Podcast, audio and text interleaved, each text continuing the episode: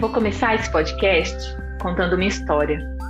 Era uma vez um ladrão que queria aprender yoga. E ele foi procurar um mestre de yoga e falou: Quero ser seu discípulo. Mas o mestre falou para ele: Bom, antes de te aceitar como meu discípulo, você precisa escolher um yama para você praticar durante uma semana. Se você conseguir praticar esse valor, né, esse yama durante uma semana, você será aceito como meu discípulo. Aí o ladrão falou para ele: Bom, e o que é? Quais são esses yamas, né? Aí ele falou: Bom, um deles é a rinça, não violência. E aí o ladrão falou: Ah, impossível. A rinça não dá para eu praticar, porque na minha profissão, às vezes eu preciso ser violento. Aí ele falou de asteia, asteia, não roubar. E aí o ladrão falou: Impossível é da onde eu tiro o sustento dos meus filhos. Aí ele falou de Sátia, não mentir. E aí o ladrão falou: Ah, não mentir, acho que eu consigo. Vou tentar praticar esse ama então essa semana. Ele queria muito aprender yoga. Então, ele voltou para casa e teve um plano. Ele falou: Eu acho que esse esse mestre, né, esse sábio vai querer que eu pratique todos os yamas. Então, eu vou precisar fazer um roubo muito grande para que eu possa ficar um bom tempo sem ter que roubar de novo, né? E possa aprender o yoga. Depois eu volto para minha vida normal. Então, ele planejou roubar o rei, roubar o tesouro real. Assim, ele teria dinheiro, né, para sustentar a família dele por muito tempo. Então, planejou o roubo e foi, esperou anoitecer e invadiu lá o jardim do palácio. Naquele dia, o rei estava muito entediado, não tinha o que fazer, estava caminhando lá pelo jardim e dá de cara com o ladrão. Olhou para aquele para aquela pessoa, né, estranha no jardim real e falou: "Quem é você?" O ladrão, como tinha se comprometido de não mentir, falou: "Eu sou um ladrão." E ele falou: "O que você está fazendo aqui?" "Eu vim roubar o tesouro do rei." O rei, achando muito divertido, né? A vida dele estava muito enfadonha, fala para ele: "Eu também sou um ladrão e também vim roubar o tesouro do rei. O que você acha da gente roubar o tesouro juntos? Eu sei onde ele guarda a chave." Aí o ladrão falou: "OK, vamos roubar juntos." Então eles foram, né, para a sala do tesouro e entraram, ninguém viu, ele estava acompanhado do rei, acharam o tesouro e começaram a dividir o tesouro igualmente entre eles. Chegou no final, tinham três pedras de diamantes. Um pegou uma, outro pegou a outra, e a, o rei perguntou: e agora? Né? Tem uma pedra a mais, como é que a gente vai fazer? Porque qualquer um que ficar com essa pedra vai estar tá ficando com mais tesouro que o outro, né? Aí o ladrão falou: ah, deixa essa pedra aí para o rei, né? A gente já roubou tudo dele, né? Ele vai ficar sem nada, deixa a pedra para ele. Aí o ladrão, o, o rei falou: ah, ok, então vamos deixar essa pedra aí saíram, né, do palácio e aí foram se despedir no jardim. O rei vira para ele e fala: "Nossa, gostei muito. Gostei muito de trabalhar com você. A gente tem que fazer outros roubos grandes. Onde você mora?" E como ele não podia mentir, ele falou onde ele morava para o rei. Beleza, se despediram, o rei voltou, foi dormir. No outro dia cedo, ele acordou e chamou o primeiro-ministro. Ele já estava meio desconfiado do primeiro-ministro e falou para o primeiro-ministro: Eu tive um sonho muito realístico. Eu sonhei que tinham entrado no meu palácio e roubado todo o meu tesouro. E o primeiro-ministro fala: Não, impossível, a gente aqui é super seguro, não, não ouvimos barulho nenhum. É, foi só um sonho. Ele falou: Não, eu tenho certeza, foi tão real. Você não pode dar uma olhada para mim? Aí o primeiro-ministro vai lá e chega lá, e qual o espanto dele ao realmente ver que o tesouro tinha sido roubado.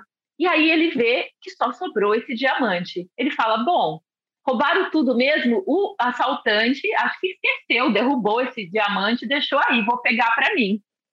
E volta lá para o rei e fala: é, Sua Majestade, o senhor tem razão. Realmente roubaram tudo. E o rei fala: Mas roubaram tudo mesmo? Tudo. Não sobrou nem uma moeda de ouro. Nem uma moeda de ouro. Não sobrou nem um colar de pérola, não. Não sobrou nem um diamante, não sobrou nada.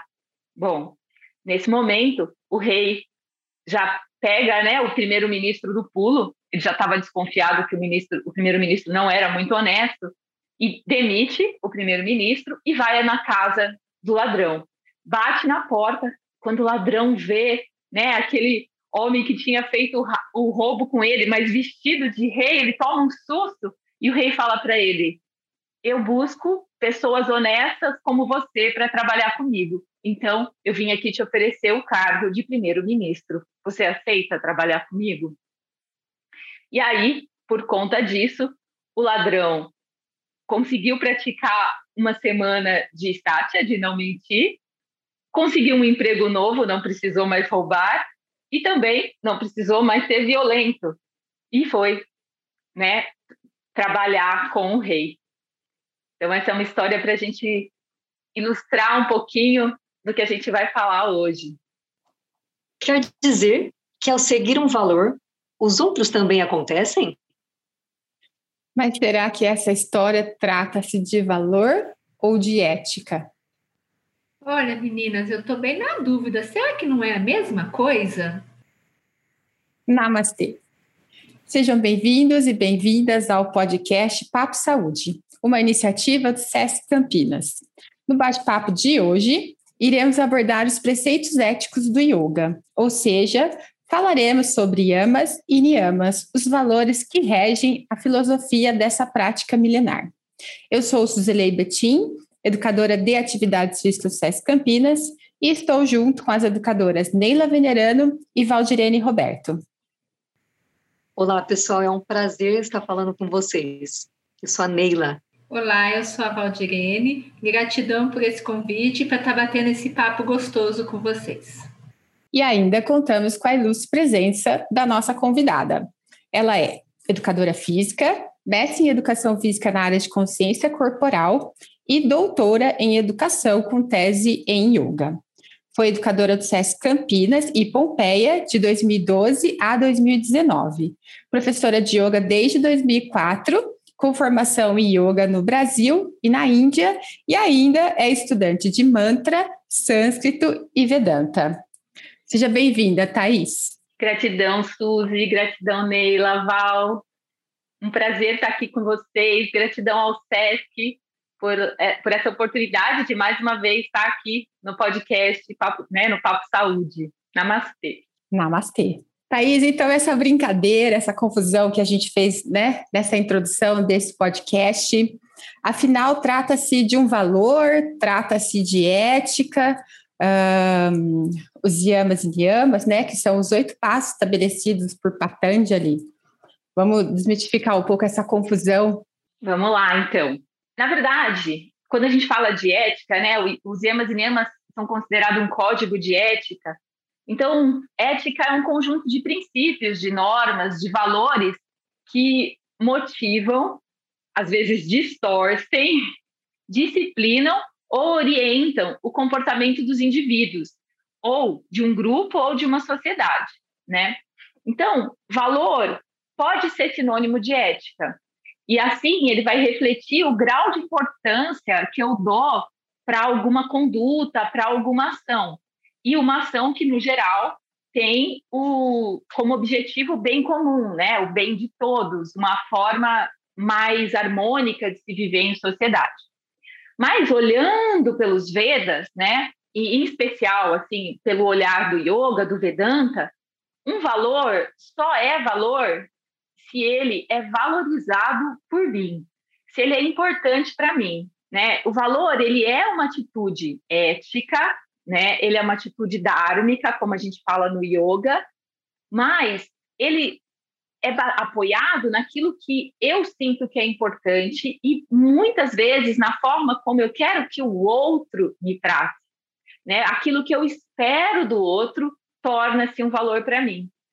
Então, quando a gente fala de, de valor né, dentro do yoga, do Vedanta, a gente vai ver que assim é, os valores éticos eles são universais no seu conteúdo mas eles são relativos na aplicação. Eles dependem do contexto. Então, por exemplo, é, vamos pensar em mentir, né? Ninguém quer é, ser enganado, né? Todo mundo quer, valor, a gente valoriza a verdade porque a gente não quer ser enganado.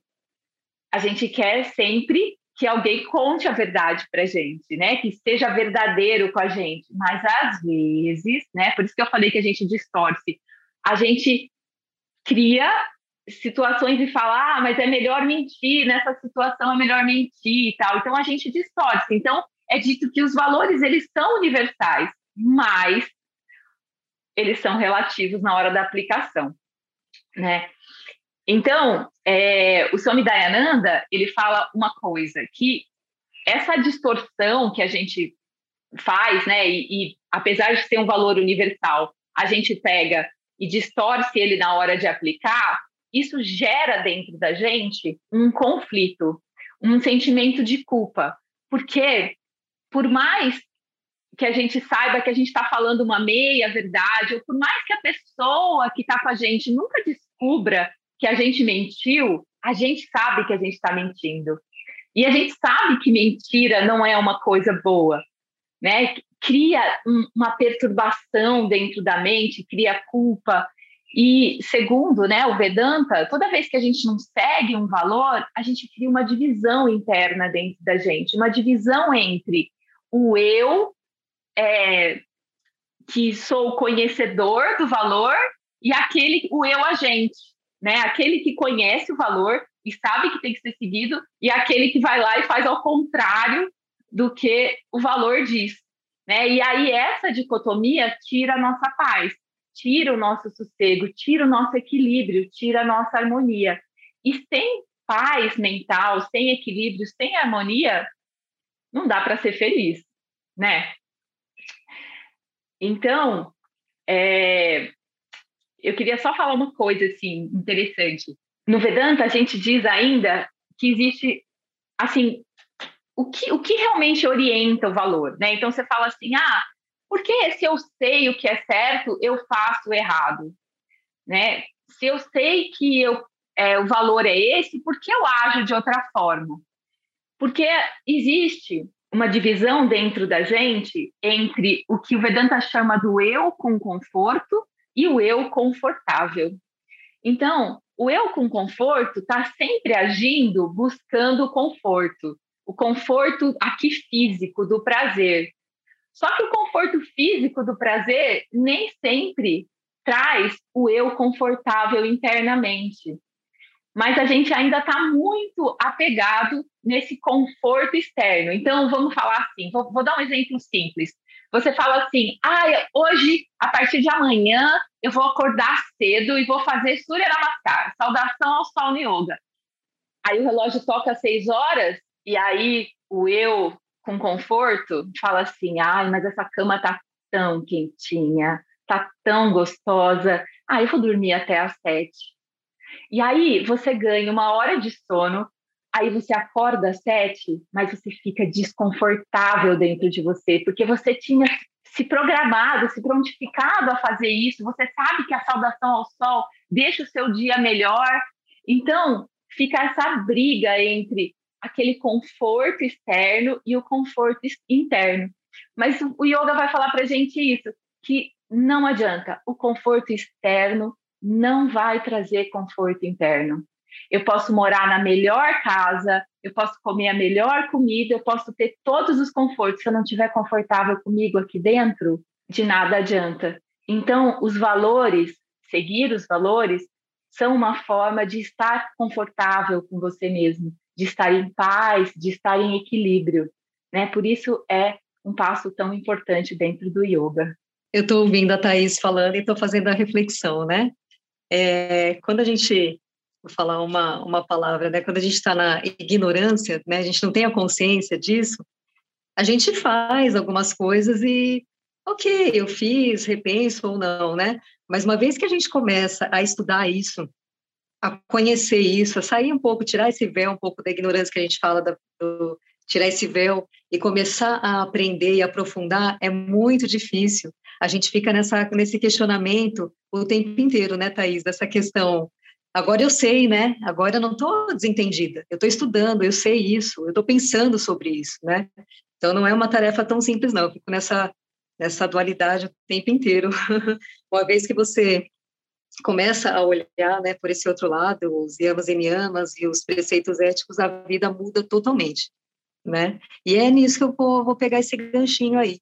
A Thais estava falando sobre valores, sobre preceitos éticos, né?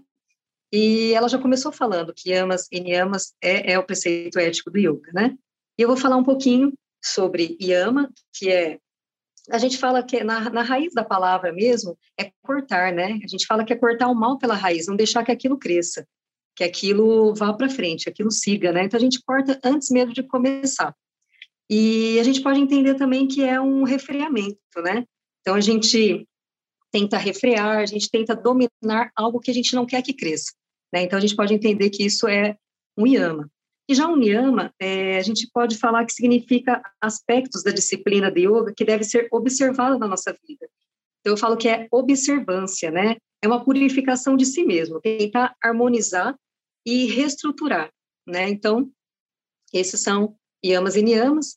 E eu vou começar falando sobre o primeiro yama, que é a rinsa, que é super importante, porque ele fala de não violência. Então, a rinsa, ele é a não violência.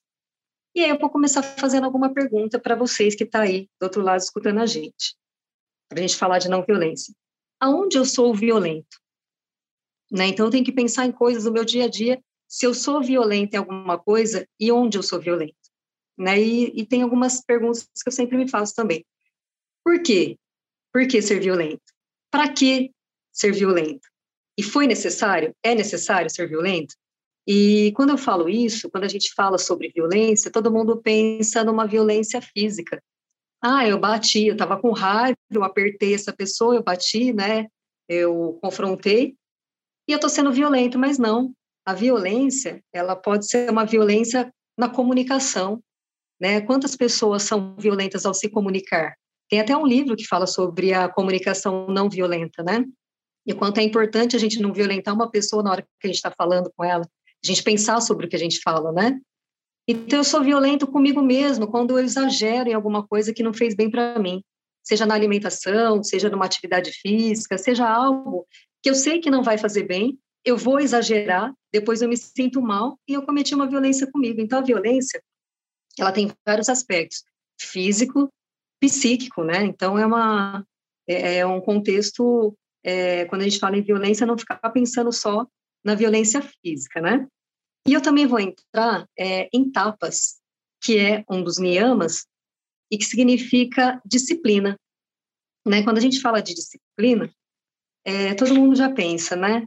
que a Thais comentou aí, do, é, do acordar, né? A gente começa nessa dualidade da disciplina de eu coloco um objetivo e aí eu vou, para atingir esse foco, esse objetivo, eu preciso ter uma disciplina. Então, todo mundo. É mais fácil quando eu falo sobre isso, né? Porque todo mundo teve a disciplina em algum momento da vida para atingir algum objetivo, né? Seja conseguir um, um trabalho melhor, né? Seja entrar uma faculdade, qualquer coisa que a gente queira fazer e vai dar certo, a gente tem que ter uma certa disciplina. Então, é um, um, um aspecto um pouco mais fácil de, de falar do que a violência. E eu vou tentar fazer uma junção da, da rinça, da não violência, com a disciplina, contando uma história para vocês do que aconteceu comigo há um tempo, né? vou trazer uma história real para a gente ver como isso não está distante da gente. Isso faz parte do nosso dia a dia né? E pensar e fazer essa reflexão no nosso dia a dia faz parte, né? E, e eu comecei a, a refletir é, em tempos atuais, agora no momento atual, quanto eu já me violentei sem saber que eu estava fazendo isso, tentando alcançar uma certa disciplina. Então, há um tempo, eu corria meia maratona, então eu estava treinando muito, né? Estava treinando muito porque o meu objetivo era correr 21 quilômetros, né? Eu nunca tinha corrido tudo isso, eu corria no máximo 10 quilômetros.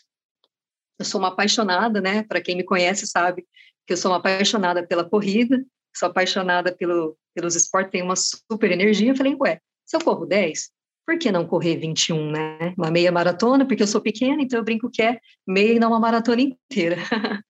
e aí, 10 quilômetros para 21 quilômetros, tranquilo, né, gente?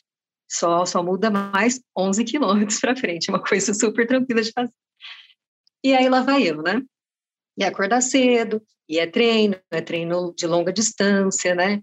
Muda totalmente a alimentação, minha alimentação, que eu já considerava uma alimentação saudável e bacana, mudou totalmente de novo, porque eu tinha que ter energia para treinar, tinha que ter energia para o meu dia acontecer, para trabalhar, para fazer tudo e para correr, né?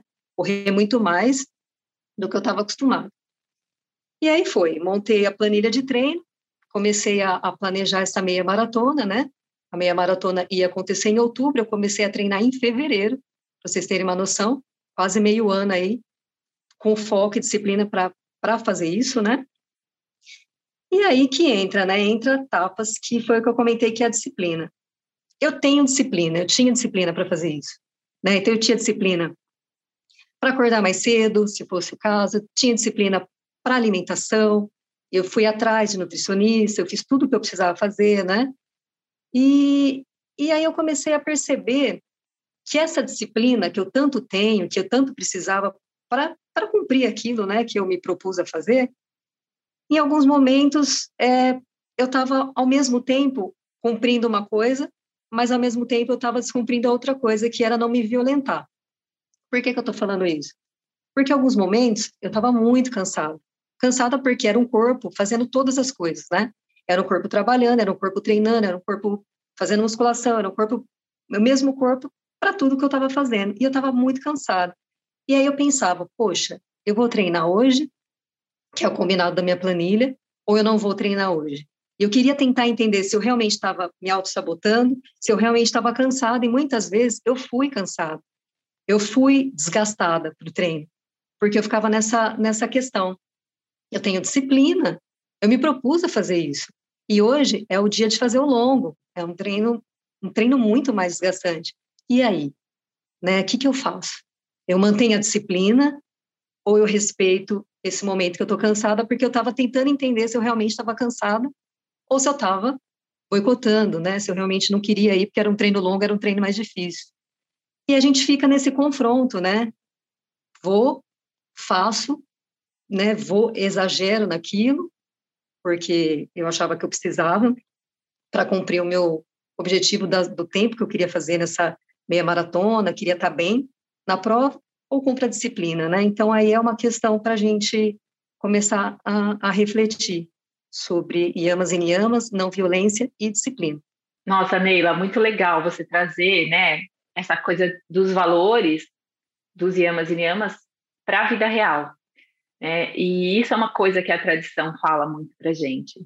Todo conhecimento do yoga não é um conhecimento para é, intelectual, ele é um conhecimento prático né? E ele só vai se tornar prático se eu trago para o meu dia a dia e faço exatamente o que você fez, essa reflexão, né? E essa reflexão, ela é baseada em você mesmo, na sua própria experiência, né? Mas você, de posse desse conhecimento, sabendo que existia um princípio de não violência, teve a oportunidade, né, de despertar essa consciência, né, de opa, tô indo além, né? Estou indo além do que eu deveria, né? Aonde eu acho esse equilíbrio entre etapas, né? Entre a disciplina, a perseverança, né? Fazer aquilo que eu tenho que, que fazer para atingir um determinado objetivo e não me violentar.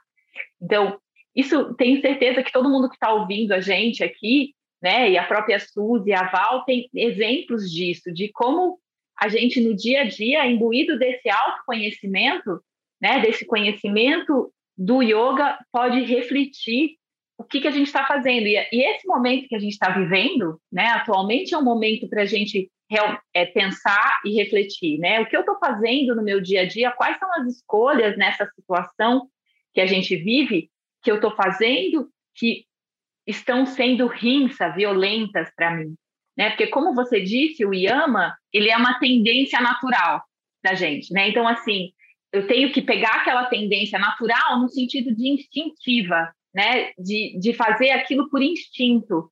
Então, para eu realmente trabalhar esse refreamento, como você falou, né? De eu me segurar, eu preciso estar tá consciente, eu preciso estar tá me auto-observando. Né? E, e isso é a importância dos valores. Os valores são uma preparação né, da gente para esse equilíbrio. Através dos valores eu acho esse equilíbrio, essa paz. Então, é muito legal quando a gente traz isso para a experiência. E aí, Patanjali fala assim, né, sobre a rinsa. Ele diz: quando o yogi está estabelecido na não violência, a hostilidade deixa de existir na sua presença. Né? Então, quando eu realmente passo a praticar a rinsa, a não violência, toda hostilidade deixa de existir.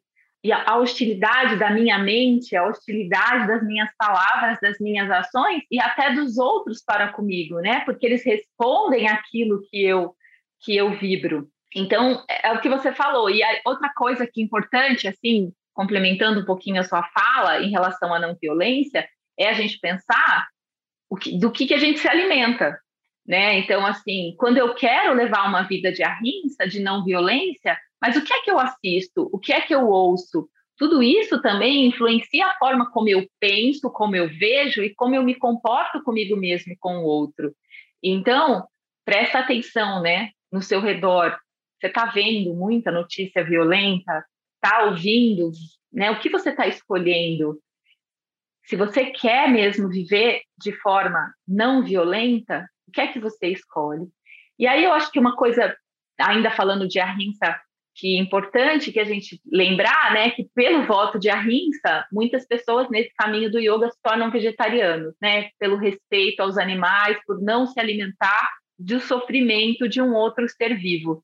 Então isso também é uma questão que quando a gente fala de ahimsa dentro do yoga, a gente lembra né, de Gandhi, a gente lembra que ele conquistou a liberdade da Índia através né, de não violência, e a gente lembra dessa questão do vegetarianismo. Muito importante a gente estar tá falando desse primeiro yama aí, que é a não violência, né? Que eu acho que ele puxa todos os outros, né? E a gente saber realmente essa o quanto às vezes a gente é violento com a gente mesmo, nos nossos pensamentos já, já estamos sendo violentos, né? Não precisa ser na parte mais densa, mais física, mas na parte mais sutil, né? Bom, e continuando aí nos yamas e niyamas, eu escolhi um yama para falar, que é o aparigara. Esse yama é o desapego, né? Então é um outro tema também muito importante da gente estar tá está conversando, está falando. E o que é o desapego? Ah, é eu fazer voto de pobreza, abandonar tudo, botar uma única roupa e sair para o mundo? Não, isso não é o desapego, não é fazer voto de pobreza, né? O desapego que a gente fala no yoga é o desapego de você não querer ficar cobiçando mais e mais e mais e mais coisas. É ter o necessário para a sua vida o que, é, o que te faz necessário naquele momento, né? É, por exemplo, é, uma pessoa ela gosta de relógio. Tá, ela pode ter um, dois no máximo relógio, já tá bom. Mas a gente conhece pessoas que têm tanta necessidade de fazer uma coleção, ter 10, 20 relógios. Então, isso é um apego, né? Então, a gente começar a pensar em não trabalhar esse apego na parte material, né? Para mim é muito difícil esse esse ama de estar tá conversando, porque eu percebo que eu sou um pouco apegada às minhas coisas também. E eu estou fazendo o tempo todo esse esse caminho, essa de, de pensar em eu preciso? Não, eu não preciso. Então, para que que eu preciso desejar e ter aquilo, né? Então, isso eu estou usando não, não mais. Então, por que não fazer a doação? Então, é fazer esse caminho de ter menos e ficar tão livre desses desejos e frustrações de, de querer sempre ter, porque sempre a gente vai querer ter mais, mais, mais. No mundo moderno que a gente vive, ah, hoje lançou um celular, daqui duas semanas tem um celular mais novo, aí você vai querer aquele outro celular mais novo, e assim vai indo, vai indo, e você fica nessa roda de, de samsara que a gente chama e você começa a perceber que, que aquilo te traz uma felicidade momentânea e não é mais uma felicidade genuína. Né? Então, eu adquiri aquele celular novo hoje, daqui 15 dias lança um melhor, aí eu falei, assim, puxa, o meu já não, não é mais o melhor, então já começa a ficar triste, começa a desenvolver outras, outros sentimentos, né? Nessa questão de, de ser apegado às coisas. E assim a gente vai trabalhando também dentro do IAMA, de aprender a se contentar com o que a gente tem. E aí a gente entra num niyama, que é o contentamento, que um casa com o outro, né? Eu desapegar de certas coisas e me contentar com aquilo que eu tenho. Então é começar a fazer esse trabalho interno e começar a perceber que esse contentamento vem quando você consegue encontrar dentro de você o que realmente te faz feliz. Não é a felicidade não está nos objetos materiais, né? Olha, vamos, vamos dar um exemplo. Ah, tem um carro novo, comprei um carro novo. Você não vai ficar feliz? Lógico que você vai ficar feliz. Você lutou para ter aquilo, é uma conquista, é seu, você merece aquilo. Legal, ótimo. Você ficou super feliz com aquele carro novo. Mas passado, sei lá, um mês, você vai no mercado e alguém risca seu carro ou dá uma batidinha no seu carro. Aquela felicidade que você sentia tanto pelo seu carro novo se transforma. Vira um sentimento de raiva, de, de frustração, de, de não aceitação daquilo. Então a gente começa a descobrir que ali, na, aquela felicidade da compra do carro novo foi momentânea, não foi uma felicidade genuína.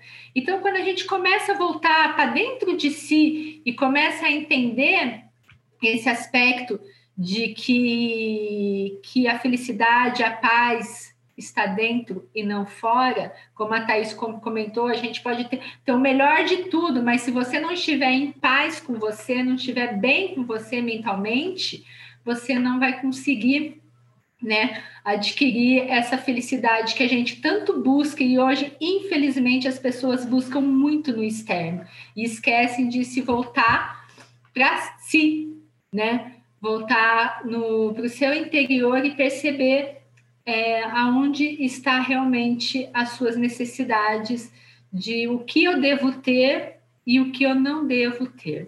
Esse contentamento a gente consegue com uma mudança interna, né, de a gente aprender com os nossos erros, com acontecimentos e conseguir aceitar o que está acontecendo na nossa vida.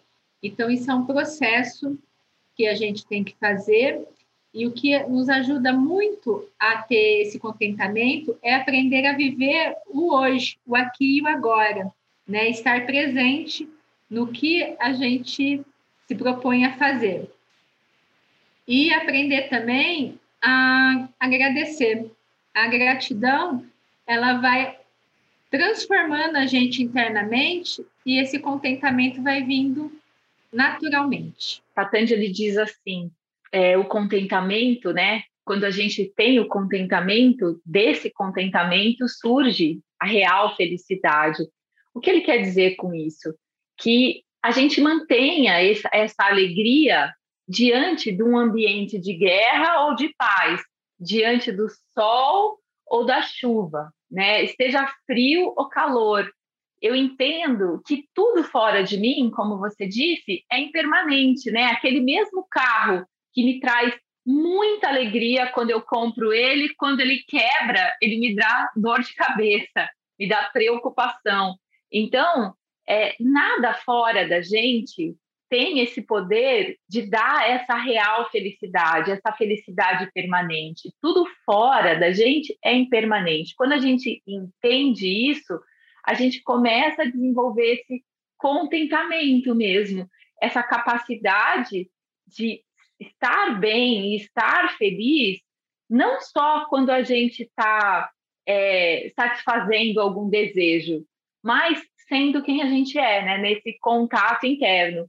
E, e aí, como você disse, esse contentamento facilita muito o desenvolvimento do aparigraha, porque se você está contente com você, você não precisa ficar buscando essa alegria fora, no acúmulo de coisas. Pelo contrário, né? Você pode até ter coisas, você pode usufruir das coisas, né? A parigraha não é não ter nada, é não acumular, mas principalmente não se apegar àquilo que tem. Eu uso e entrego. E aí, é, queria contar uma historinha para a gente pensar nisso rapidinho, uma historinha rapidinha, também de um rei. Hoje eu estou no dia das histórias de rei e dizendo que um rei percebeu que, que todo o motivo da preocupação dele era o medo de perder as terras, o reinado, o tesouro. E aí um dia ele abandonou tudo e foi viver medingando. E aí ele estava feliz e contente, vivendo na rua, não tinha que se preocupar em manter a segurança do palácio e nada. E aí ficou andando de um dia para o outro, ele medingava comida, medingava e estava super feliz estava contente que não estava pegado a nada. Aí um dia ele encontrou uma árvore e falou: Ai, gostei desse lugar. E ficou ali por uns dias. E aí ele foi tomar um banho no rio e estava dentro do rio tomando banho e viu um viajante que estava passando parar e sentar na árvore. E ele, na mesma hora, saiu do rio bravo e falou: Sai daí que a árvore é minha. A, a parigraha, né, não é você não ter nada como rei, abandonar tudo, mas é você usar aquilo que tem sem apego, né? Sem ficar é meu e eu não posso perder isso de jeito nenhum.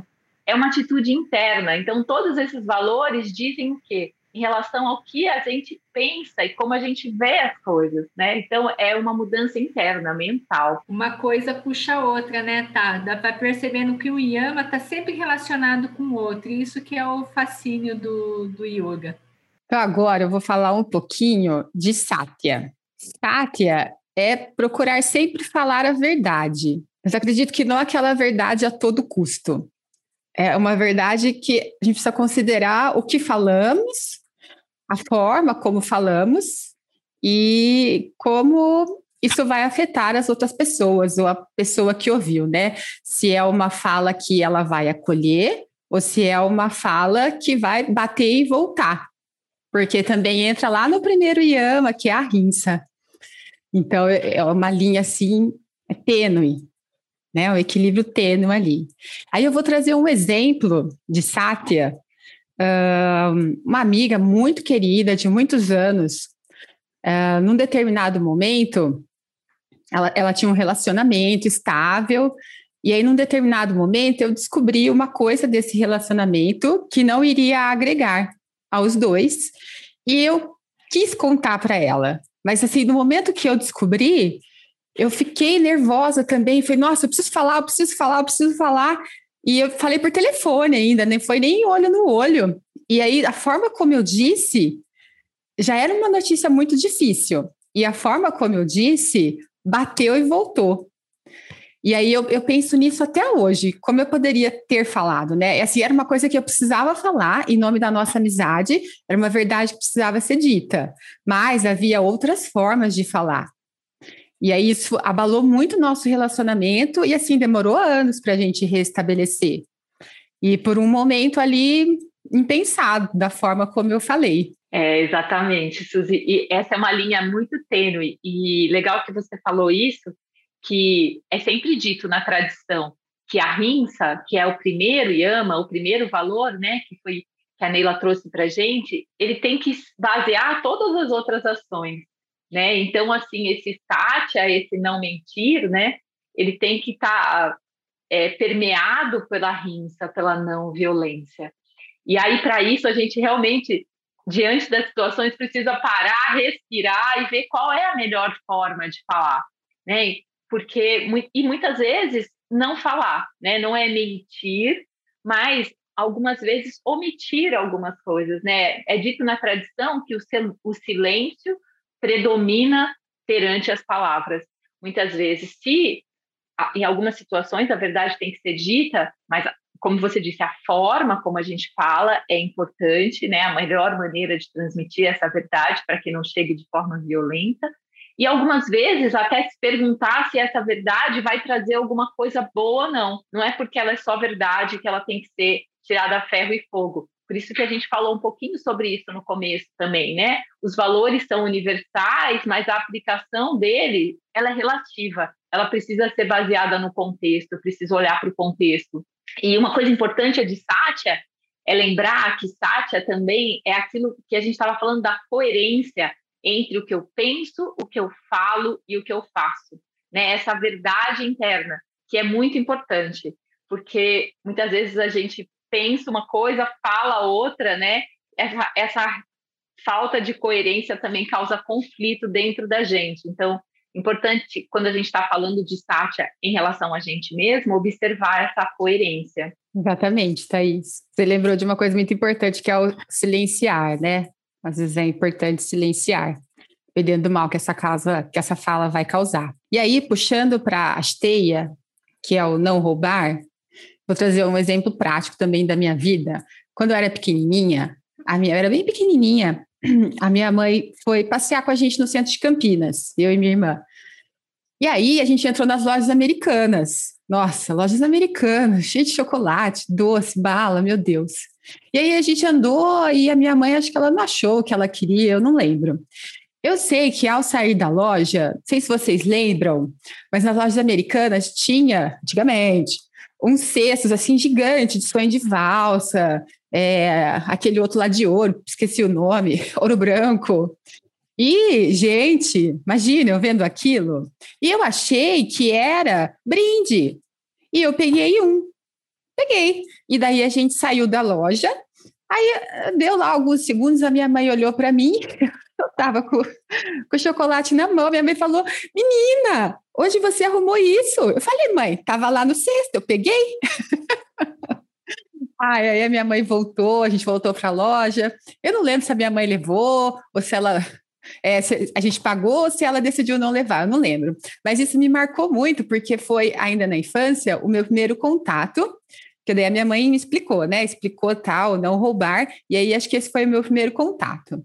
Mas a gente sabe que o não roubar vai muito além desse gesto físico de pegar um objeto que não te pertence, que aliás esse é o mais óbvio, né? Assim, entre aspas, seria o mais fácil de não fazer. E acho que você pode complementar, Thaís, as outras formas do não roubar, que às vezes não fica tão evidente. Ah, é, Suzy, é. Às vezes, quando a gente pensa em não roubar, a gente pensa de pegar alguma coisa do outro, mas não é só, né? Hoje em dia a gente vive um momento, é não roubar a ideia do outro, e é uma coisa que acontece muito na internet, as pessoas roubam textos um dos outros e não é, fazem referência, né? Isso também é um roubar. Não roubar o tempo do outro, né? Então, assim, com chantagem emocional e uma coisa, e, e se apropriar do outro, percebendo que a pessoa não, não pode, não tem, e, e, fica ali forçando uma situação, isso não deixa de ser roubar. Então, é não roubar ideias, não roubar o tempo, não invadir o espaço do outro, né? E é interessante que Patanjali diz assim, né? Quando o yoga está firmemente estabelecido, né, em asteia, né, no não roubar, na honestidade, todos os tesouros, todas as espécies de tesouros se apresentam a ele. Ou seja, né, quando eu estou preocupado que eu preciso roubar do outro, que eu preciso roubar, e assim, eu, eu vivo na escassez, eu vibro escassez. Né? Então, quando eu pratico é, esse asteia, eu estou confiando na abundância do mundo, eu estou confiando nisso, né? Eu faço a minha parte, claro, mas eu estou confiando nessa abundância, eu estou vibrando abundância e não estou presa num padrão de escassez, né? Porque a mente também me, me põe nesse padrão de escassez e por mais que eu faça, se eu continuo pensando escassez, eu vou sempre achar que eu preciso de mais, de mais, de mais. Vou lá para o aparigraha para que a gente vê que está tudo é, ligado, né? E caio nessa tentativa de querer roubar do outro porque eu não tenho aquilo que o outro tem. Ah, o papo tá bom, como diz a Suzy, e agora eu venho com o Brahmacharya, que na verdade é um tabu. Toda vez que a gente fala sobre Brahmacharya em aula, ou a gente conversa sobre isso, vem os risos, né? E um olha para o outro e uns ficam vermelhos, porque ele fala de equilíbrio sexual. E na verdade não deveria ser um tabu, né, gente? Porque na verdade nós todos estamos aqui por conta dessa, dessa energia, né? Por conta das relações sexuais que a gente existe, né? A criação da vida é, através disso. Então, não deveria ser um tabu conversar sobre isso também, né? E Brahmacharya, ele fala sobre equilíbrio sexual, né, sobre essa canalização dessa energia. Por quê? Porque quando a gente fala sobre isso, sobre sexualidade, a gente também pode linkar com a questão dos desejos, né? Então a gente não precisa ficar preso só na parte sexual, mas sim na questão do prazer, do desejo, né? E é importante a gente controlar os nossos desejos, né? E não deixar que os desejos nos controlem. Então, na verdade, a gente tem que ter o controle sobre as coisas que a gente deseja, ou as coisas que a gente que a gente faz, né? E ele vem dizer para a gente, para a gente canalizar essa potência, essa energia, que na verdade os, é, tudo tem a finalidade da liberação ou da libertação e dos estudos, né? Então ele pede para a gente canalizar essa energia na questão de guardar energia para o que de fato é importante e é estudar, né? Mas cada cultura fala sobre sobre isso de forma diferente, né? Tem culturas que têm vários maridos, várias esposas, né? Algumas culturas falam sobre a castidade e aqui os yamas e niyamas falam mais essa questão do equilíbrio, de canalizar essa essa energia. Então, na verdade, não, não tem tabu, né, gente? É deixar que os nossos desejos não nos controlem. Então, é mais ou menos isso. Brahmacharya, que é um yama. Brahmacharya é um termo bem complexo mesmo, né? Porque ao mesmo tempo que ele fala sobre isso, sobre esse não desvirtuamento da, da sexualidade, desse controle, né, dos, dos próprios desejos, é, na Índia ele também se refere ao estudante, né? Então todo estudante que ele é considerado um brahmachari, né? Aquele que vai abrir mão dos próprios desejos, não só sexuais, como você falou, de todos os desejos, abrir mão do conforto em busca do conhecimento. Então ele é geralmente, né, ele vai, né? É harmonia Oi? com o absoluto. É harmonia Isso. com o absoluto.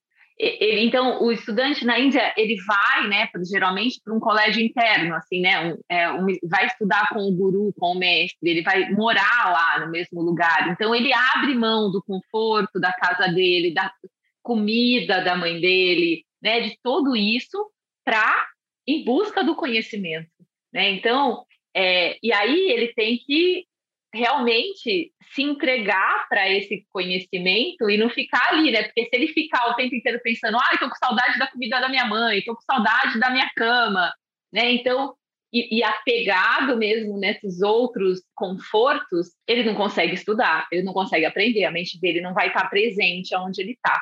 Né? Então, o Brahmacharya tem esse sentido também na Índia, né? trazendo como curiosidade, desse estudante, daquele que busca o autoconhecimento e bota isso como mais, como mais importante de tudo.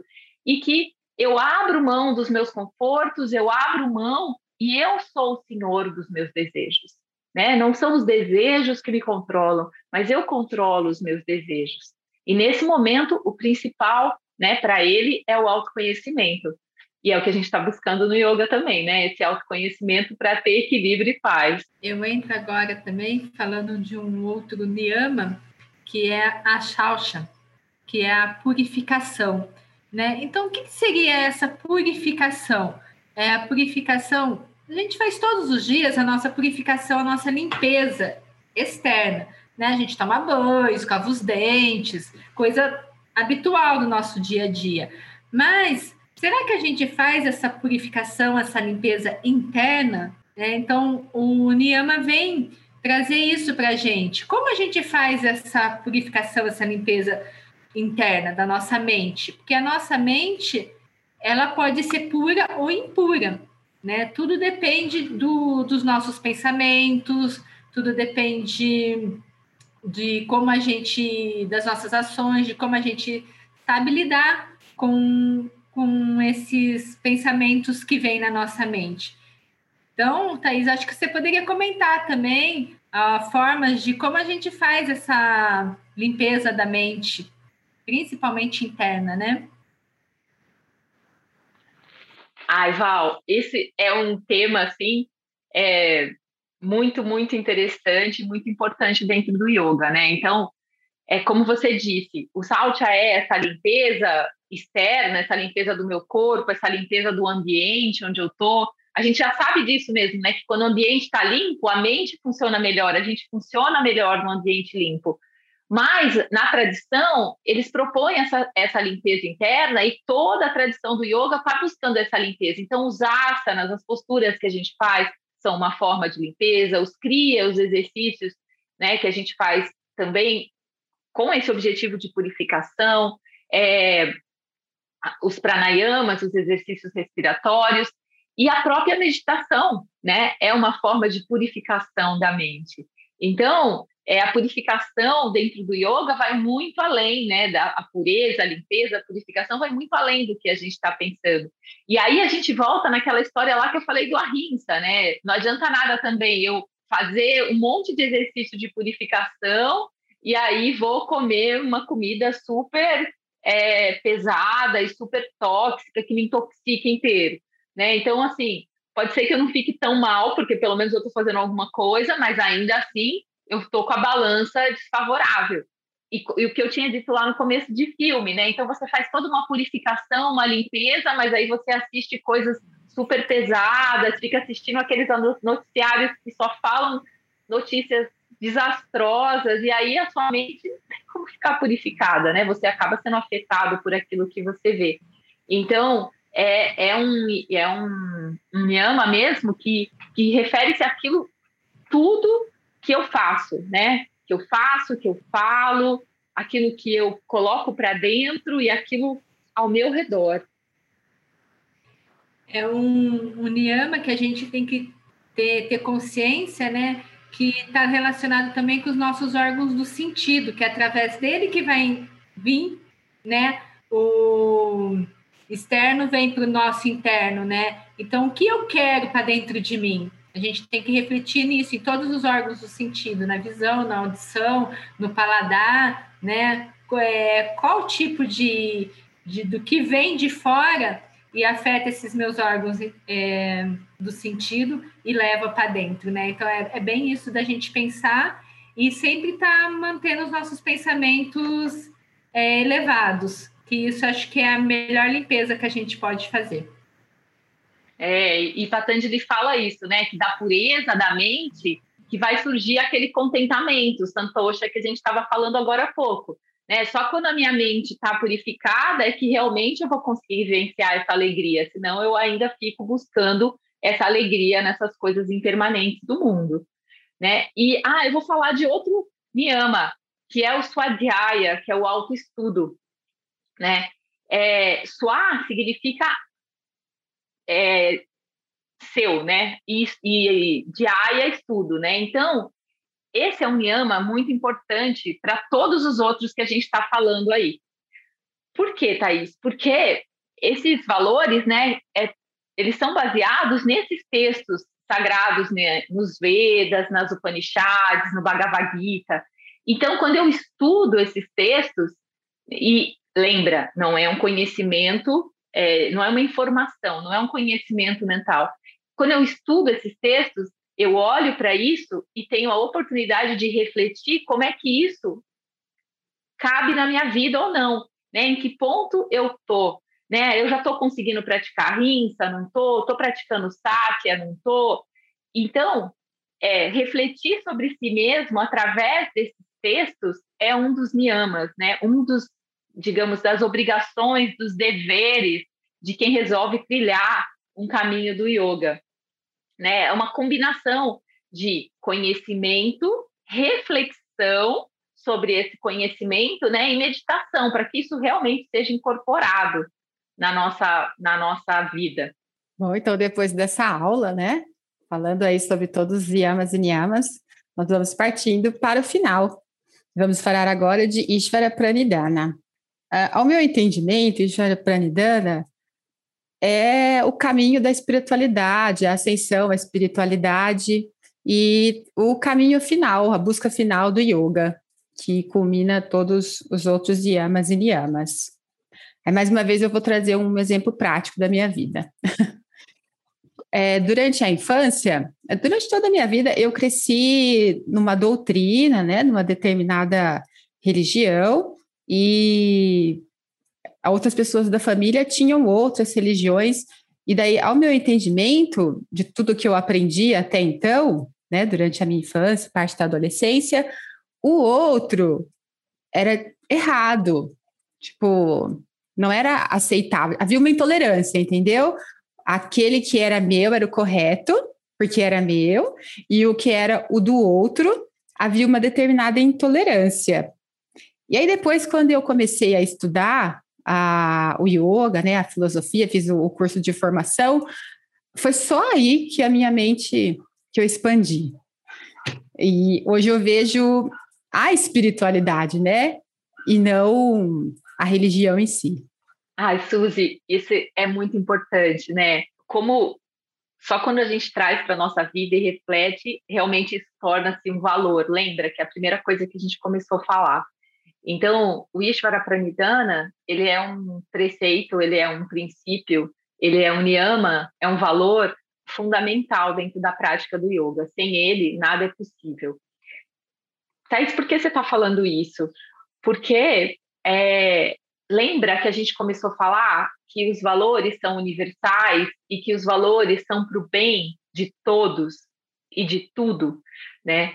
Então, quando eu faço uma ação que está voltada só para mim mesmo, ela, ela geralmente é uma ação egoísta e é uma ação pensando o que eu vou ganhar com isso, independente dos outros.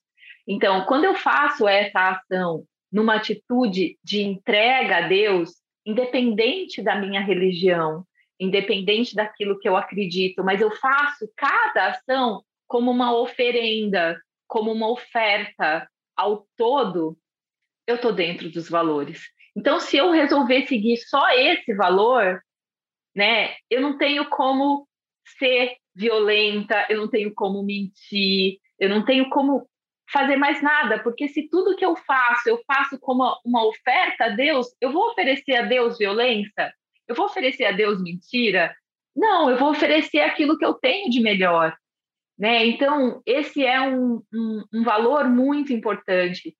E ele tem um outro sentido, né? Que não só esse da oferta de si mesmo e de todas as ações a Deus, né? Então eu faço o meu melhor porque eu estou fazendo para Deus, mas também uma entrega do controle, porque essa tendência que a gente tem de querer controlar tudo é o que causa tanta dor e ansiedade na nossa vida e causa né, tantos males. E a tradição né, vai dizer para a gente o seguinte, que tudo que eu faço na vida, se eu, eu faço para Deus, eu não estou no controle. Mas ainda a tradição diz para a gente que tudo que eu faço tem quatro possibilidades. Toda ação que eu faço pode trazer para mim aquilo que eu espero, pode trazer uma coisa melhor do que eu esperava. A ação que eu faço pode trazer uma coisa ao contrário do que eu estava esperando, ou uma coisa completamente nova, inesperada. Então, se eu faço para Deus e eu entendo que a minha ação foi a melhor possível, aquilo que vier, eu, eu, eu aceito como santocha, com contentamento, eu aceito, né, de coração aberto, eu, aceito com alegria. É, Ishvara Pranidhana é isso, é oferecer mesmo essa cada ação que a gente faz para o bem do todo, como uma oferta para Deus. E aí não tem como não respeitar, né, todas as religiões e todas as pessoas, e todos os seres e e, e ver Deus mesmo em tudo, né? Que é isso que o yoga fala para gente, que Deus está em tudo, né? Ele não está só dentro de tal igreja ou tal, ele está em tudo, em mim, em você, nos animais, na natureza, nas plantas, em cada um desses seres. E eu vejo que isso é muito importante porque isso traz uma confiança no que a gente está vivendo. Então, por mais difícil que seja esse momento que a gente está passando, ou qualquer momento, qualquer situação que a gente esteja passando nesse momento, quando a gente tem essa entrega e essa confiança, a gente consegue manter a paz e o equilíbrio, apesar do que está acontecendo fora. Ai, Thaís, meninas, que incrível. Ai, foi muito bom. Pena que está acabando. Quero mais! Quero mais, é um tema muito. Eu também! Dá para a gente ficar conversando horas e horas aqui, gente. É Acho que tem que fazer. Intenso. Tem que fazer a temporada. Destrinchar um por um, lançar 10 podcasts, né? Muito bom. Um para cada tema. Isso. Com exemplos, vários exemplos. Um pouco mais ainda. Bom, gente, então esse foi o nosso podcast de hoje. Vamos encerrando por aqui. Gostaria de agradecer a presença de Neila Venerando, Valdirene Roberto. Gratidão, meninas. Eu que agradeço. Nós que agradecemos. E agradecer imensamente toda a colaboração da Thaís, nossa irmã do coração. Se quiserem procurar no YouTube, é Thaís Cavalari, pessoal. Já tem um trabalho aí muito divulgado, muito sólido. Ah, eu que agradeço, um prazer, né, estar com vocês. A gente já trabalhou juntas no SESC e agora essa oportunidade nesse tempo né, de fazer esse trabalho virtual juntas e, e trocando conhecimento, né? É uma troca. É, gratidão, Suzy, Val e Neila, e ao SESC pela oportunidade. Gratidão. Então é isso, pessoal. Uma boa semana a todos e vamos encerrando por aqui o nosso podcast. Até breve.